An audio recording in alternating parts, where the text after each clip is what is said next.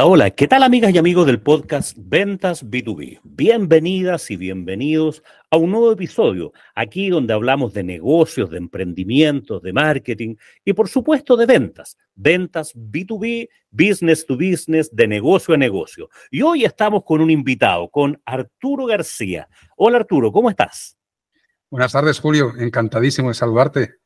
Muy bien, encantado y muchas gracias por acceder a esta invitación a compartir tu experiencia con nuestros auditores del mundo del emprendimiento y de las ventas. ¿Tú estás, dónde estás? ¿En qué ciudad estás ahora, Arturo?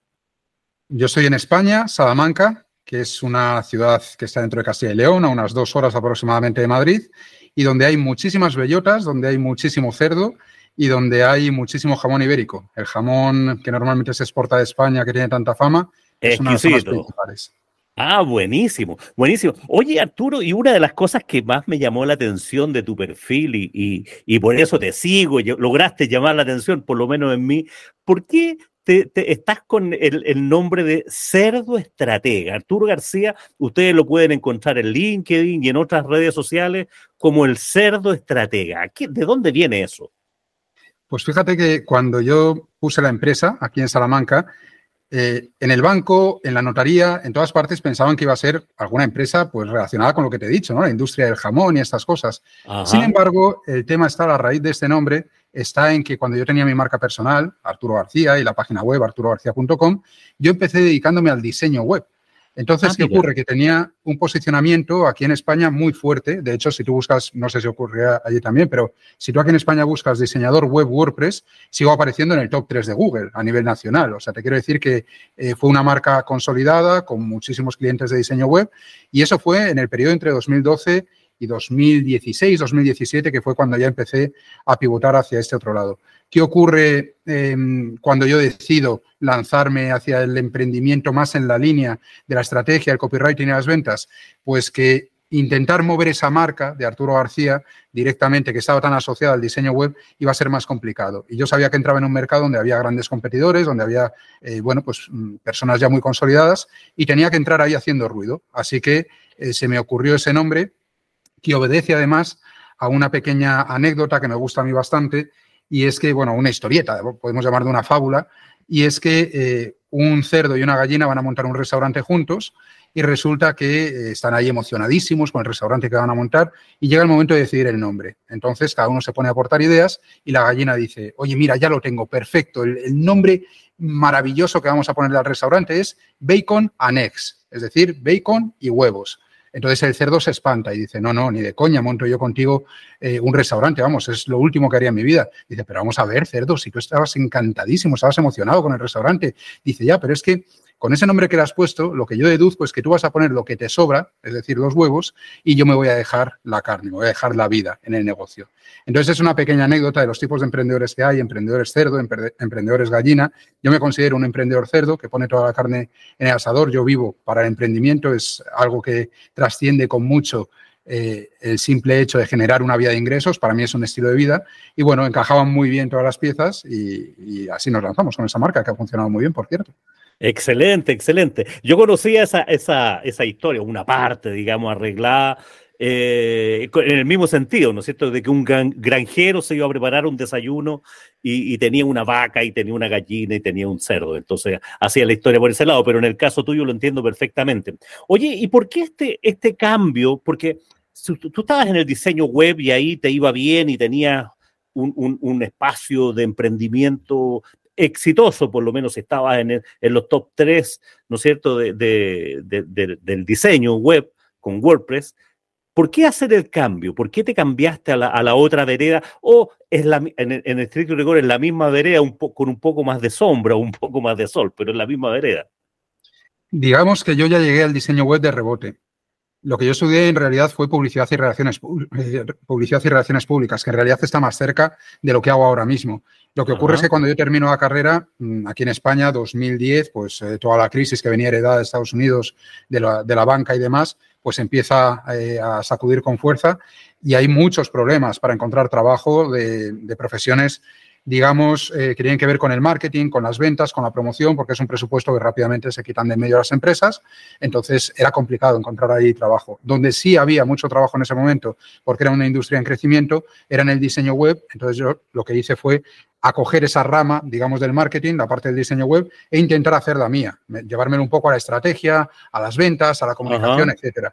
Y me fue bien ahí, lo cierto es que me fue bien. Nunca fui un perfil técnico, nunca fui un excelentísimo diseñador, porque como te digo, ya llegué ahí un poco de rebote, pero sí que es verdad que llegado a cierto punto y cuando ya el negocio funcionaba bien, me sentí un poco atascado y sobre todo que sentí que mm, el diseño web se me quedaba pequeño en el sentido de que una vez que tú tienes la página web, se la entregas al cliente, dejas de poder influenciar, dejas de poder ayudarle en el resto de áreas del negocio. Y realmente la página web, que mucha gente piensa que es el último paso, que dice, bueno, me hago la página web y ya me llegan clientes. No, la página web es el primero. Entonces tú le entregabas lo que es la, base, los fundamentos eh, del negocio, pero luego después había que hacer marketing, había que hacer ventas, había que prospectar, había que moverse en redes sociales, que captar tráfico, y en toda esa parte yo ya no llegaba, ya no tenía esa influencia que a mí me gustaría tener. Por eso busqué aparte de que me enamoré profundamente del copywriting y de las ventas, pero busqué eh, algo donde yo tuviese una mayor influencia en los negocios de mis clientes. Y en el copywriting y la persuasión he conseguido pues grandes éxitos con muchos clientes porque consigues que verdaderamente ganen dinero. Si tú tienes una página web nada más, sí, tienes lo necesario, lo fundamental, pero no tienes lo que de verdad te va a hacer ganar dinero. Y bueno, pues yo les ayudo en esas dos vertientes de estrategia para que monten un poco el modelo de negocio, el producto, el sistema de captación, etcétera. Y luego, por otro lado, la persuasión para que cuando la gente llegue, pues eh, todos los textos estén bien enlazados para que puedan eh, convertir y convertirse en clientes. O sea, para tu cliente el mejor de los mundos, porque si hay algo que cuesta es llegar a las ventas, derechamente. O sea, uno puede tener una, una, excelente página web, una muy buena estrategia, pero si no calza ciertos elementos que empiezan a ser más refinados, un poco más sutiles, eh, no llegan las ventas, de verdad. O sea, está lleno de emprendedores que tienen una muy buena idea, un buen modelo de negocio, una buena página web y finalmente no, terminan de pasar el, desierto, ¿no es cierto? No terminan de cruzar el, valle de la muerte y, y, mueran en el intento. ¿Cómo te ha ido a ti en esta, en esta mirada, en tu experiencia con estos emprendedores que han estado contigo, a los que has estado acompañando? Pues lo cierto es que yo soy, eh, digamos que mi primer cliente en el sentido de que a mí no me gustaban nada las ventas. Entonces entiendo muy bien a los emprendedores que tienen ese miedo, que tienen ese rechazo, que ven las ventas como algo sucio, como algo incómodo, como que estás molestando al, al cliente. Todo eso son un montón de emociones negativas asociadas a la venta, que aquí al menos en España están bastante arraigadas. ¿Y qué ocurre? Que tú cuando montas un negocio lo montas con toda tu ilusión porque tienes algo que ofrecer al mundo, porque quieres hacer grandes cosas, pero te encuentras con que tienes que vender. Y esa es una parte que muchos emprendedores no quieren afrontar. Como a mí me pasó eso y me di cuenta de que verdaderamente estaba eh, perdiendo oportunidades de negocio, que estaba un poco dejando pasar trenes que eran potentes y por no saber vender o por no querer vender, no los cogía. ¿Qué ocurre? Que cuando yo empiezo a entender cómo funcionan las ventas, cuando le veo la cara psicológica del asunto, la sutileza, lo que tú dices, que no se trata de ir eh, directamente a presionar a nadie, sino que se trata de encontrar un punto de encuentro entre lo que esa persona necesita y lo que tú tienes que ofrecerle y comunicarse de una manera que lo entienda, ¿no? que sepa realmente que tú tienes la solución a su problema, yo empecé a ver las ventas de una manera completamente diferente. Y empecé, además que las ventas, tú lo sabes de sobra, esto engancha. Es algo que le coges gusto y que cuando aprendes a hacerlo, yo siempre digo que cuando la gente dice, no, es que a mí no me gusta vender, eso es mentira. A la gente no es que no le guste vender, lo que le gusta es no vender. El hecho de no saber cómo se vende, el hecho de exponerse al rechazo. Cuando a ti te gusta vender y sabes hacerlo, te encanta. O sea, eso es algo maravilloso. Que tú tengas la capacidad de hacer dinero, de tener un producto, de tener una solución para una persona y ser capaz de vendérselo, eso es maravilloso. Entonces, esa transición que hice yo para mí mismo, se la empecé a trasladar a otros emprendedores que agradecieron muchísimo y que siguen agradeciendo, mis clientes actuales, esa visión no tan agresiva, no tan comercial, el, haber de alguna forma dado otro enfoque distinto a las ventas para que ellos se sientan cómodos con su manera de vender, que cada uno encuentre su forma de vender y que incluyan eh, el proceso de venta de una forma natural dentro de todos los procesos que incluye un modelo de negocio. Y la verdad es que con muy buenos resultados. Estoy muy contento. Excelente, perfecto. Claro, si hay muchos que ven esta cosa un poco artística, por un lado, está, esto típico, ¿no es cierto? Que dice que los vendedores nacen, ¿no? Si hay que tener algún talento especial. Sí, algo hay que tener, algo hay que tener. Pero por otro lado, cuando uno ve que es un proceso, digamos, que tiene que ver con tener conversaciones eh, con personas, eh, ser, no sé si amigo es el término, pero tener una cercanía, no esa venta pucha, esa, esa caricatura, ¿no es cierto?, del vendedor que va a ofrecerte aspiradora y te, y te, pone el pie para que no le cierres la puerta. Claro, eso, eso a nadie le gusta, digamos. O sea, está lleno de, de historias de gente muy técnica, muy buena en, y, que le desagrada esta parte que dices tú. Y vencer este, e, este, esta cosa. De hecho, en Chile, te cuento, todavía me encuentro, yo hago muchos talleres a vendedores, gente de distintas profesiones, y claro, conversamos, partimos conversando esta cosa de, que la venta no es un tema, ser vendedor no es algo aspiracional, no es algo que la gente diga, yo quiero ser en mi vida vendedor, quiero ser emprendedor, ingeniero, político, astronauta, pero vendedor no está en esa lista. Y sin embargo, pasa una época, pasa, no sé, en mi, en mi experiencia, unos seis meses, más o menos, desde que la gente le empieza a tomar el gustito a esta cosa, al cerrar alguna venta, ganar más dinero y no se va nunca más de la venta. El, el punto es que el grueso, mucha gente dice, incluso acá, y no sé, allá en España, Arturo, hay mucha gente que dice, hoy voy a trabajar en ventas mientras encuentro trabajo. no sé si sea así. sí, sí, sí, sí. Aquí, como te digo, hay una connotación muy negativa. Aquí hablamos mucho de los vendedores de Vodafone, de Movistar, de las empresas de telefonía que te llaman a deshoras, que te molestan, que te intentan vender lo que sea. Eh, sí, hay, hay, esa connotación negativa al, vendedor. El vendedor parece que es una posición para la cual, pues bueno, te colocas cuando no tienes otra cosa, ¿no? Eh, voy a trabajar en ventas, pues en lo que consigo algo de lo mío o algo que me apetece más. Fíjate que decías que, mm, eh, que, tú crees que algo hay que tener de nacimiento. A mí se dan paradojas en las ventas muy curiosas como el hecho de que mm, algunos de los mejores vendedores que conozco son personas muy tímidas y son introvertidas. ¿Qué ocurre? Que las personas introvertidas, por ejemplo, suelen tener una gran empatía, porque se fijan mucho, son muy observadoras, eh, tienen un gran mundo interior, pero también observan mucho lo que ocurre a su alrededor, que es un poco lo que me pasa a mí. Entonces, somos personas que tendemos a eh, detectar gestos en las facciones de la gente, reacciones, comportamientos, lo que les gusta, lo que no, cómo se sienten, etcétera. Y eso es muy potente para la venta. El tener esa empatía es muy potente para la venta. Entonces, esa figura del vendedor extrovertido, ¿no? que se suele asociar de charlatán si quieres, pero bueno, el extrovertido, que lo tiene más fácil para comunicarse, muchas veces entra en conflicto porque habla demasiado. En lugar de escuchar, tiende a hablar demasiado. Y sin embargo, los introvertidos tienen esa faceta de poder escuchar, empatizar y eh, cada vez que abren la boca es para dar golpes certeros, digamos, ¿no? Entonces, eh, para que veas cómo la naturaleza de algunas personas que en principio parece que no iría con ellos a venta, muchas veces tienen perfiles muy interesantes. Claro, o sea, sin ninguna duda esta, esta es una cuestión que se aprende.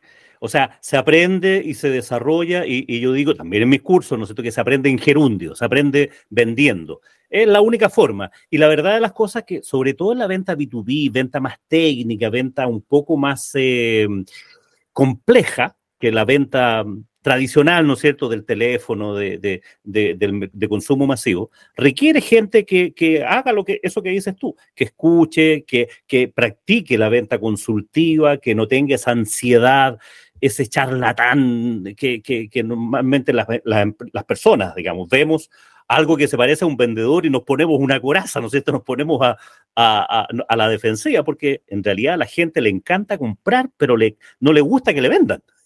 sí, es una paradoja bien, bien especial.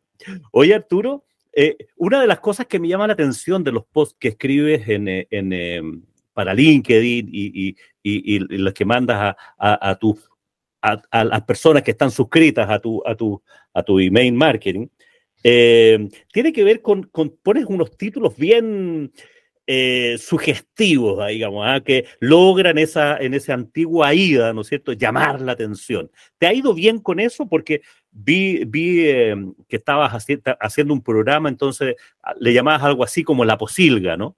Sí. Em, yo la, mm, un poco la mentalidad de distinguirte en los mercados la intento conservar siempre. Cuando entras en un mercado, como te digo, eh, como entraba yo, que está bastante consolidado en España, y entras como un actor nuevo, aunque te conozcan de otras cosas, ¿no? Pero con un posicionamiento en el mercado diferente, tienes que llegar haciendo un poco de ruido.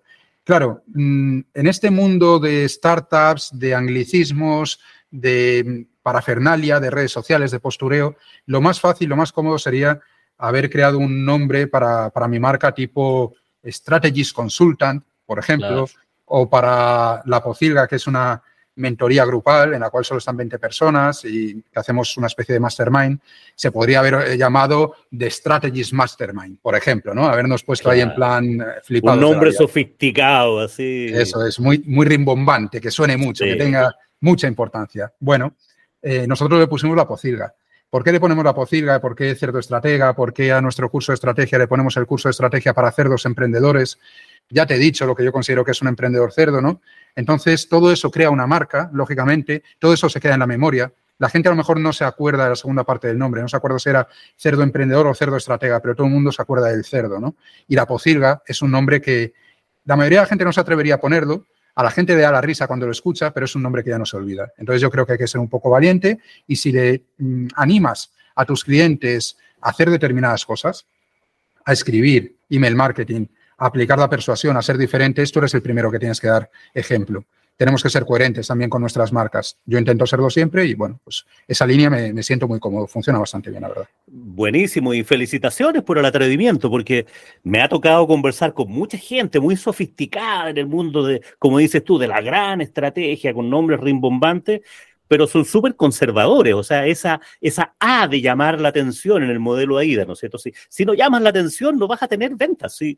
En, en, los océanos rojos en los que vivimos, ¿no es cierto? Que cuesta tanto distinguirse, cuesta tanto. Tienes que hacer cosas diferentes y esas cosas tienen que ser disruptivas y hay que despeinarse un poquitito. O sea, esa cosa de, la cosa demasiado correcta, vas a hacer uno más y no, y no vas a llamar la atención. Entonces, esto lo, lo veo en el enfoque de los emprendedores que nos escuchan, que, que, que cómo, cómo hacer, ya, cómo llamar la atención, más allá de este storytelling ¿no es cierto?, eh, perfecto, ¿no es cierto?, de llamar la atención con la, con la lógica de los cerdas, la posilga, y, y, eso, digamos, que tiene bastante gracia y como dices tú, es fácil de recordar. De, de hecho, yo no me acordaba de tu nombre, pero sí me acordaba del cerdo estratega. Así que te, tuve que buscar por ahí, digamos.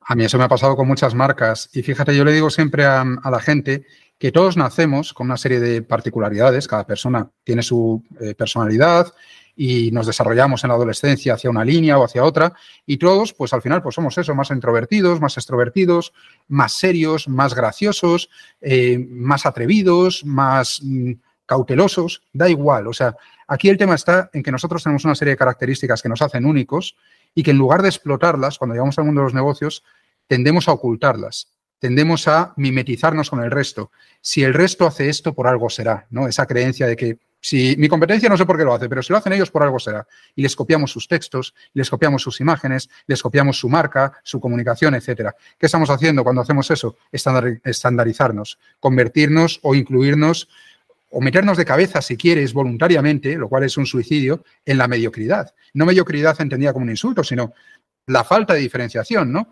Entonces, si tú al final vas a tener las mismas fotos, los mismos colores, la misma tipografía, el mismo discurso, los mismos precios que tu competencia, eres uno más y encima has llegado después. Lo estás copiando porque has llegado después. Entonces, es muy difícil que consigas tu, lugar en el mundo. Por eso yo creo que hay que atreverse a ser uno mismo y diferenciarte a partir de eh, esas características que te hacen a ti único. Lo que pasa es que yo entiendo que al principio es complicado, que la gente no se atreve a hacer eso, que necesitas referencias y es eh, complejo hacerlo en un primer momento. Pero en cuanto te das cuenta de todo esto, hay que ir sacando poquito a poco nuestra personalidad y quitarte la corbata un día, otro día te quitas la americana, otro día te quitas la camisa y al final acabas yendo en camiseta y vaqueros o como sea que, te, que vayas tú por la calle, ¿no? Pero se trata un poco de quitarte esas cadenas que crees que necesitas para ser igual que el resto o porque crees que eso es lo que va a esperar de ti tu mercado y eh, empezar a comunicarte en un tono, eh, pues como te comunicarías con, tu gente y entendiendo a la otra persona y hablando con la otra persona, entendiendo que somos personas, que no somos máquinas ni somos maniquís decorados, digamos, ¿no? Ah, sí. y, y, parece que aparentemente es más fácil. O sea, ser natural debería ser más fácil. Ahora, el riesgo de, en el otro extremo, ¿no es cierto?, de ser uno más, claro, no vas a llamar la atención porque te transformas finalmente en un commodity, que, que, que es lo que como persona es un insulto. Yo supongo eso, digamos, pero parece que a la mayoría de la gente le resulta más cómodo esa, estar en esa zona de confort, de ser más commodity, de ser más estándar, de no llamar tanto la atención. Ahora, en ese mismo punto, en el otro extremo, me ha tocado también ver a mucha gente que quiere ser disruptiva, pero eh, o llamar la atención, pero casi como de una manera, digamos, o sea, no necesitas pintarte el pelo verde, claro, no necesitas, eh, o sea, em, me voy al otro extremo, como que hay como una pose de ser diferente, pero por ser diferente, no es una cuestión que aporte valor. ¿Cómo, cómo ves tú ahí ese, ese, no sé si intermedio, digamos, pero Sí, sí, estoy completamente de acuerdo. Fíjate que aquí te hablaría del concepto de la ventana de Overton, que básicamente es una teoría política de, finales del siglo pasado, que dice que eh, la mayoría de la población, por una cuestión estadística, se encuentra en el centro del, espectro político, ¿no? En el centro, centro izquierda, centro derecha, y a medida que nos vamos hacia los extremos, te vas alejando y te encuentras con los extremistas de un lado y del otro.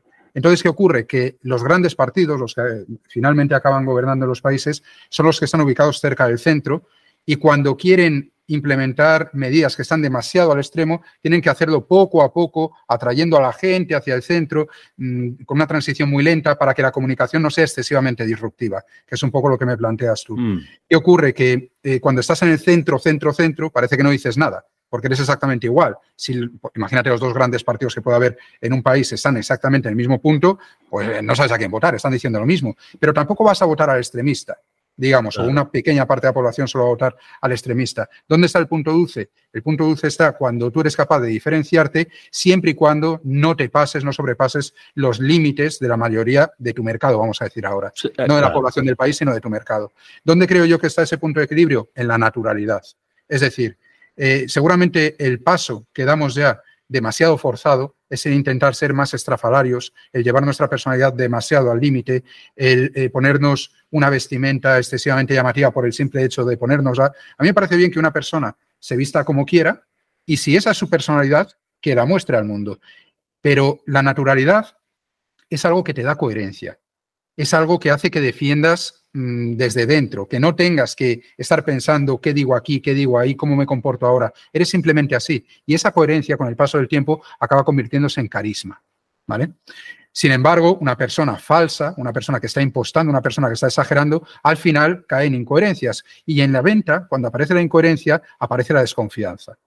La venta, el marketing, etcétera. Entonces, hay que tener ese equilibrio, pero yo creo que es siempre eh, no dejar que nos encorseten dentro de un rol o de un papel o de un perfil determinado, pero tampoco intentando reinventar la rueda ni convertirnos en algo que no somos. Por eso yo siempre vuelvo a los orígenes, a qué eres tú, cómo te comunicas tú, cómo te expresas tú, cuál es tu manera de ser y que defiendas esa personalidad que tienes. Le va a gustar a unos, a otros no, pero está bien, contamos ya con ello. Entonces yo creo que ahí es donde te encuentras en ese punto en el que ni caes en una cosa ni te pasas de frenada. Claro, perfecto, muy, muy, muy bien explicado, muy buen, muy bueno el ejemplo. Claro, no se trata de disfrazarse por ser diferente, no se trata de vestirse de un ropaje que, que te incomoda, porque se nota, digamos, o sea, esa, esas posiciones se notan, es, como ver a los, a los chicos, ¿no es cierto?, en su fiesta de graduación, a mí siempre me llama la atención esto, eh, cuando están por egresar, ¿no es cierto?, el último año que tienen que ir de, corbata, las chicas con, con tacos, con vestidos, y se nota que en su vida se han puesto una corbata porque no les acomoda, están disfrazados o vestidos para una ocasión que no es, no es la naturalidad. Ocurre eso, imagino que en todos lados pasa algo parecido, ¿no? Igual, igual. Eh, aquí se percibe mucho pues claro, los chavales llevan ropa informal. El día que tienen que ir a una boda, a una comunión, a una misa, o lo que sea, pues eh, se les ve incómodos. Pero a nosotros nos pasa tres cuartos de lo mismo. Yo voy a una boda y estoy deseando quitarme la corbata y mi mujer está deseando quitarse los zapatos, ¿no? Entonces se trata un poco de eso, de, de ser un poco coherente con lo que somos y tratar de transmitirlo, porque además esto es un proceso de años. Aquí no se trata de pegar el pelotazo en dos años y retirarte, se trata de que vas a estar muchos años ejerciendo tu profesión y más vale que haya una coherencia Ojo, que puede haber una evolución. En todas las marcas hay una evolución, pero una evolución natural, no forzada, no ir pegando bandazos. Que la gente no se dé cuenta de que no tienes ni idea de qué estás haciendo y que estás saltando de una cosa a otra, ¿no? Se trata de ser coherente e ir evolucionando de una forma natural. Yo creo que la naturalidad en el marketing cada vez es más importante. Claro, y finalmente el posicionamiento de la marca o de la marca personal en este caso tiene que ver con eso, ¿no es cierto? Que haya una coherencia, que haya un discurso, un actuar, una, una coherencia en definitiva del hacer, el decir y en el largo plazo que sea consistente también. Oye, em, ¿Cómo, ¿Cómo, te ha ido con eso, esos talleres que estabas haciendo que, que, me llamó la atención la posilga, eso donde se juntan 20 emprendedores y tú los ayudas revisando las páginas web? ¿Cómo, cómo, cómo a, revisar su estrategia desde la página web, digamos? ¿ah? ¿Cómo, ¿Cómo, te ha ido con eso? ¿Cómo, ¿Cómo te ha funcionado? Llevamos ahora más o menos dos meses, aproximadamente un mes y medio. Esta mañana precisamente tuvimos una sesión. Entonces son eso, son 20 personas. Eh, hacemos dos sesiones al mes nos juntamos los 20 y la idea inicial es que ellos me planteen sus dudas estratégicas, pues, por ejemplo, Arturo, estoy indeciso entre este lead magnet o este otro, o tengo dos líneas de negocio, ¿cuál consolido primero?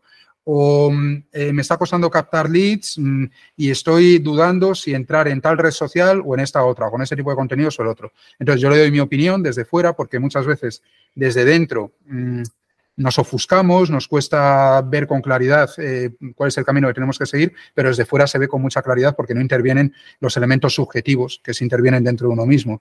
Entonces, eh, ellos valoran mucho ese soporte por mi parte, pero es que además hay otros 19 compañeros que además por cómo hicimos la selección de los clientes, por el rango de precios en el que nos movemos y demás, son todos eh, clientes con proyectos en marcha y proyectos que ya saben vender, que ya tienen grandes audiencias. Tenemos gente con cientos de miles de, seguidores en redes sociales, eh, gente que está captando 20.000 leads em, de manera, eh, perdón, 2.000 leads al mes de manera sistemática. Entonces, claro, es gente que, que, tiene mucho que aportar también y que yo soy el primero que aprende de ellos en cada una de las sesiones. Así que no solo con mi aportación a nivel estratégico y de copy, porque les hacemos también la revisión de copy, Claro, eso es algo muy valioso en el momento en el que tú tienes una carta de ventas a la cual estás enviando 5.000 visitas al mes, por ejemplo, y tienes un 1% de conversión. Si yo te doy una serie de recomendaciones y tú conviertes de un, de un 1,5 a un 2 o a un 1,5 de, de, conversión, o sea, que aumentes medio punto o un punto, cuando estamos hablando de tasas de conversión eh, a esos niveles, eh, claro, se duplica la facturación automáticamente. Entonces, es algo que con un cambio de esos que apliques en todo un año, has más que justificado la inversión de, todo el año eh, siendo miembro de, ese grupo. Y no solo aporto yo, sino que aportan los compañeros. Y ya te digo, yo muchas veces estoy tomando apuntes también y saco ideas y eso para mis propios proyectos porque es gente muy válida y con mucho nivel la que tenemos ahí. ¿Y estás con un solo grupo trabajando o, tienes más grupos en forma simultánea? No, tenemos un solo grupo de 20 personas. Ya. Lo que pasa es que se me antoja un poco demasiada gente. Nos estamos dando cuenta de que en cuanto intervienen un poco en las respuestas, se nos va el tiempo porque se generan conversaciones en paralelo. Son mm, pues, eh, muy positivas, aprendemos todos eh, muchísimo, pero tenemos que, considerar que los emprendedores, eh, algo que no les sobra es el tiempo, ¿no? Y estamos intentando encontrar ese equilibrio entre que todo el mundo pueda aportar, que todo el mundo reciba su feedback y al mismo tiempo que no le robemos demasiado tiempo. Entonces, bueno, yo es la primera vez que hacía un grupo de este tipo, había dado soporte en otros formatos, pero es la primera vez que hacía este tipo de grupos y nos estamos ajustando un poco, adaptando a ver eh, cómo encontramos la vía de trabajar mejor. Sí, es un aprendizaje enorme. A mí me tocó hace algunos años ya participar como facilitador de unos grupos de emprendedores y eran solo 12 personas. Y bueno, mi rol era un poco facilitar y era la lógica era del aprendizaje entre pares, porque se daban como, funcionaban como director, verdaderos directorios, miembros del, gobierno corporativo, porque cada uno exponía, se establecía un proceso de mucha confianza. eran reuniones presenciales una vez al mes y con almuerzo incluido, porque se requería un estado de ánimo de, de apertura. Eh, y funciona. Y, hasta el día de hoy somos amigos, nos juntamos a almorzar cada cierto tiempo y, ya somos amigos, digamos. No, no, y, nos contamos y nos ayudamos y cuando tenemos algún problema en los grupos de WhatsApp empieza a pasar eso. Así que felicitaciones por tu iniciativa y que bueno, que es exitoso eso de todas maneras.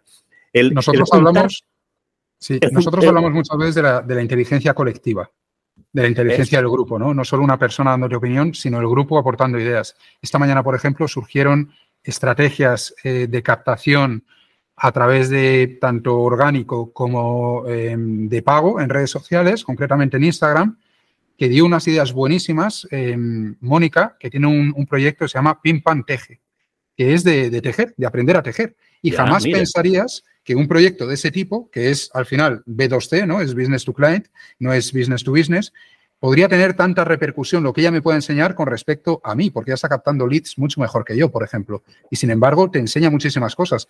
Y son, al ser perfiles tan variados, muchas veces te das cuenta de que aprendes de gente a la cual no llegarías si no fuese porque te han metido en el mismo grupo. Entonces se generan un montón de dinámicas muy, muy interesantes. Yo la verdad es que estoy muy contento, muy ilusionado, muy satisfecho con cómo está funcionando y está siendo todo un aprendizaje, de verdad que sí. Buenísimo, el aprendizaje colaborativo siempre es más enriquecedor porque es más holístico, ¿no? No estás desde, del que sabe a dictar cátedra a los otros que no saben y tienen que escuchar. Aquí se dan, somos todos pares. Eh, y claro, de repente cuesta moderar eso, sí. son, son demasiado entusiastas, pero, pero, pero bueno. Cuesta, cuesta. Eh, pero cuesta, pero ahí estamos. Sí, es parte de lo entretenido. Oye, súper exitosa tu, tu, tu, presentación. Oye, Arturo, una última, pues ya, ya, vamos terminando. ¿Qué, ¿Qué, qué, cosas estás viendo tú en los emprendedores en España o con los que tienes contacto que, que eh, sobre todo del mundo B2B, que, que no están haciendo y que deberían hacer? Prospectar. Mira. Esto es algo que eh, yo aprendí cuando me dedicaba al diseño web. Al final mis clientes eran, eran emprendedores. ¿Y qué ocurre? Que yo posicioné con el blog y posicioné muy bien. Como te digo, eh, la página web está muy, muy bien posicionada y eso que no escribo nada en el blog desde 2018, o sea, hace ya más de cinco años y, está muy bien posicionada todavía a día de hoy. Eh, ¿Qué ocurre? Que cuando tú haces una estrategia de inbound marketing, de captación, de marketing de contenidos, lo que ocurre es que no tienes control sobre quién llega a ti. Te pueden llegar perfiles interesantes, pero te puede llegar también muchos perfiles que no están preparados a lo mejor para pagar tus tarifas o con los cuales no te interesa trabajar por la razón que sea. Y sin embargo te consumen tiempo y energía. Es verdad que se pueden hacer filtrados para solo reunirte eh, con la gente que te interesa de verdad, pero eh, siempre llegan correos, siempre llegan propuestas, siempre llegan oportunidades y muchas veces te das cuenta de que durante tres meses no te llega ninguna propuesta interesante. Te están llegando todo tipo de propuestas, pero no las que a ti te gustarían. Entonces, ¿qué sería lo más cómodo? En realidad, si yo me dedico, por ejemplo, al diseño web para páginas, eh, para, ¿cómo se dice? para casas rurales, no sé si allí tenéis el mismo concepto de casas rurales o no. Sí, sí. Sí, vale, pues aquí en España creo que hay 14.000 casas rurales licenciadas. Hombre, pues en lugar de esperar a que lleguen a ti, que dependes de cómo estén buscando ellos o de que te localicen en redes sociales y demás, tú tienes un directorio con 14.000 casas rurales a las cuales podrías empezar a escribir emails si te, resulta, si te resulta incómodo el teléfono o directamente empezar a llamarles y decirles, oye, mira, tengo una breve presentación en la cual explico cómo eh, les ahorramos a las casas rurales eh, las tarifas de Booking o de las eh, plataformas intermediarias y demás, y cómo conseguimos que aumente su facturación en un 30%. Es un vídeo de cinco minutos. ¿Quieres que te lo mande? Va, se lo mandas, lo ven, venga, hablamos. Bueno, pues algo tan sencillo como eso a la gente le cuesta muchísimo empezar a prospectar. ¿Por qué les cuesta tanto? Porque yo creo que el mayor enemigo de las ventas es el miedo al rechazo. No el miedo en general, sino el miedo al rechazo, el miedo al que te peguen el portazo en la puerta, que te digan que no están interesados, etcétera. Y como Mm, es más cómodo estar escribiendo en un blog o publicando en redes sociales y esperar a que nos llegue la gente y la gente que nos llega ya está familiarizada con nosotros, no sentimos esa presión a la cual sí nos exponemos cuando llegamos a gente en frío. Pero es en esa búsqueda en frío muchas veces donde encontramos las grandes oportunidades, porque llegas a quien tú quieres, al tipo de negocio que a ti te interesa, al tipo de proveedor que realmente puede contratar eh, tus servicios. Entonces, eh, yo creo que es algo que se debería hacer mucho más y que al menos aquí en España cuesta mucho. Bien, bien, buen, muy, muy buen punto. En realidad pasa eso, ¿ah? Como que el sueño de la gente que está en, eh, es, que te lleguen a buscar. ya con lo que hiciste, con lo que pusiste en redes sociales, con los emails, con, con lo que ya hiciste, que te lleguen a buscar. Claro, ocurre cuando ya tienes un posicionamiento súper top, digamos. ¿ah? Probablemente al cerdo estratega ya lo llegan a buscar pero, pero en la etapa igual hay que hacer el proceso de prospección. Buen punto. O sea, yo hablo siempre también de la prospección nominativa. O sea, en el mundo B2B es uno a uno, es uno a uno. Y si te quedas esperando que te lleguen a buscar y, y ese uno a uno es con un plan de vuelo individual. No, no, no te sirve esa estrategia, oye, voy a mandar 10.000 correos y, y, y, alguno llegará, digamos, una tasa de conversión del 1%. Bueno, y te sacan las cuentas alegres. Oye, no pasó nada. y no pasó nada. Entonces, puede correr mucho tiempo. Incluso se da una, sí. un último apunte, Julio.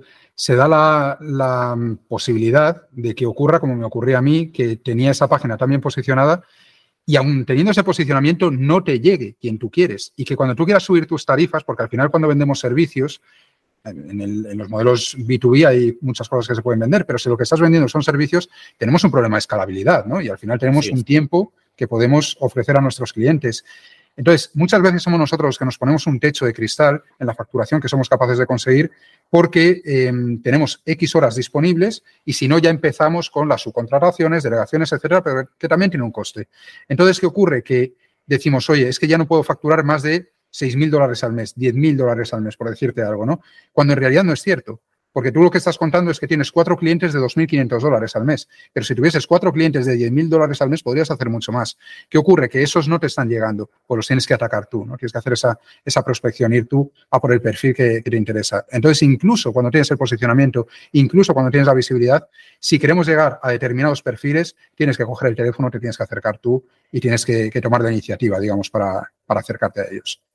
Súper, súper, súper claro, Arturo. Oye, ha sido una excelente conversación esta y, para nuestros amigos, nuestros auditores de Latinoamérica, nos escuchan en varios países eh, y de España también. Tengo, tengo el, 11% de los auditores de, este podcast son de España, fíjate. Así que, y, solo el 33% es de Chile, el resto está dividido en, distintos países de Latinoamérica. Eh, claro, no son cientos de miles, son pocos, pero tú sabes, este, este, este, este mundo de los podcasts muy, muy de nicho, ¿no? Muy de nicho. Eh, así que súper agradecido, Arturo, por la conversación. Así que a los que te quieran ubicar, ¿te ubican por LinkedIn? ¿Es más fácil? Donde ellos quieran. Me pueden encontrar en LinkedIn eh, como Cerdo Estratega, me pueden encontrar en cerdoestratega.com, apuntarse a newsletter si quieren, donde ellos prefieran. Por ahí estamos en los dos sitios. Perfecto, excelente. Y a nuestros auditores, muchas gracias por llegar hasta acá. Una vez más, aportando contenido y recuerda, aplica algo de lo que aprendiste hoy día. ¿Qué aprendiste y qué vas a aplicar? Porque si no te vas a transformar en una enciclopedia de, ventas, de emprendimiento, de estrategias, pero si no aplicas nada, no te va a servir para nada. Así que llegamos hasta aquí. Arturo, muchas gracias. Em, y encantado de, que hayas venido acá a aportar y no será la primera, o sea, no será solo la primera, espero que en el futuro podamos encontrarnos nuevamente. Muchas gracias, Arturo. Muchas gracias a ti, Julio, y cuando tú quieras, repetimos que me ha encantado la conversación. Excelente. Y para nuestros amigos, como siempre, espero que tengan un muy buen día y, por supuesto, que tengan muy buenas ventas. Audio